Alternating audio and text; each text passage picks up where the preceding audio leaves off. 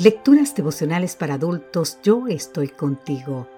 Cortesía del Departamento de Comunicaciones de la Iglesia Dentista del Séptimo Día Gascue en Santo Domingo, capital de la República Dominicana. En la voz de Sarat Arias. Hoy, 15 de abril, dichoso el que respeta el día de descanso. Isaías capítulo 56, versículo 2 nos dice, Dichoso el que obedece mis mandamientos y los cumple con fidelidad. Dichoso el que respeta el día del descanso. Cada día se publican nuevos estudios que siguen confirmando la estrecha relación que existe entre salud y la adoración. Es innegable que las personas que asisten a servicios religiosos una vez por semana o más y que oran y estudian la Biblia con regularidad tienen un 40% menos de probabilidad de sufrir hipertensión. ¿Por qué sucede esto? Porque los seres humanos fuimos creados para que cada semana hagamos una pausa renovadora y entremos en la esfera de lo sagrado. Y para eso el Señor nos ha dejado el cuarto mandamiento. Acuérdate del sábado para consagrarlo.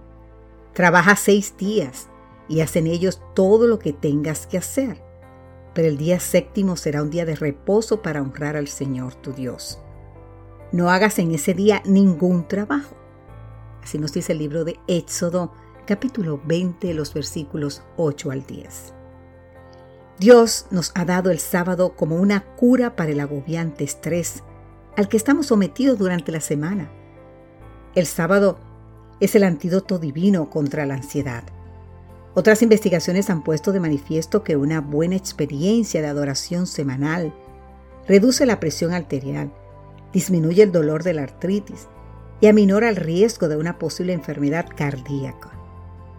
Todo eso se puede evitar si cumplimos con el mandato divino. Ya lo había dicho el profeta Isaías en Isaías 56.2. Dichoso el que respeta el día de descanso. Más adelante el mismo profeta declarará, respeta el sábado, no te dediques a tus negocios en mi día santo. Considera este día como día de alegría, como día santo del Señor y digno de honor. Honralo, no dedicándote a tus asuntos ni buscando tus intereses y haciendo negocios.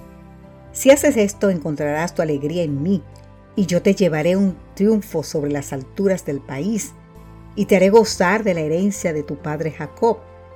El Señor mismo lo ha dicho. Isaías 58, los versículos 13 y 14.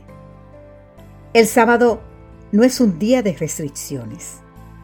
Los que consideran que el sábado es una carga no han descubierto su verdadero sentido y valor. Dios nos ha proporcionado el sábado para que experimentemos gozo aquí y para que dentro de muy poco podamos ir al cielo y gozar de la herencia, la herencia eterna que el Señor está preparando para nosotros. En tanto llega ese momento, seguimos disfrutando del sábado aquí en la tierra. Y por eso te digo ahora, querido amigo, querida amiga, feliz sábado. Que Dios hoy te bendiga en gran manera. Amén.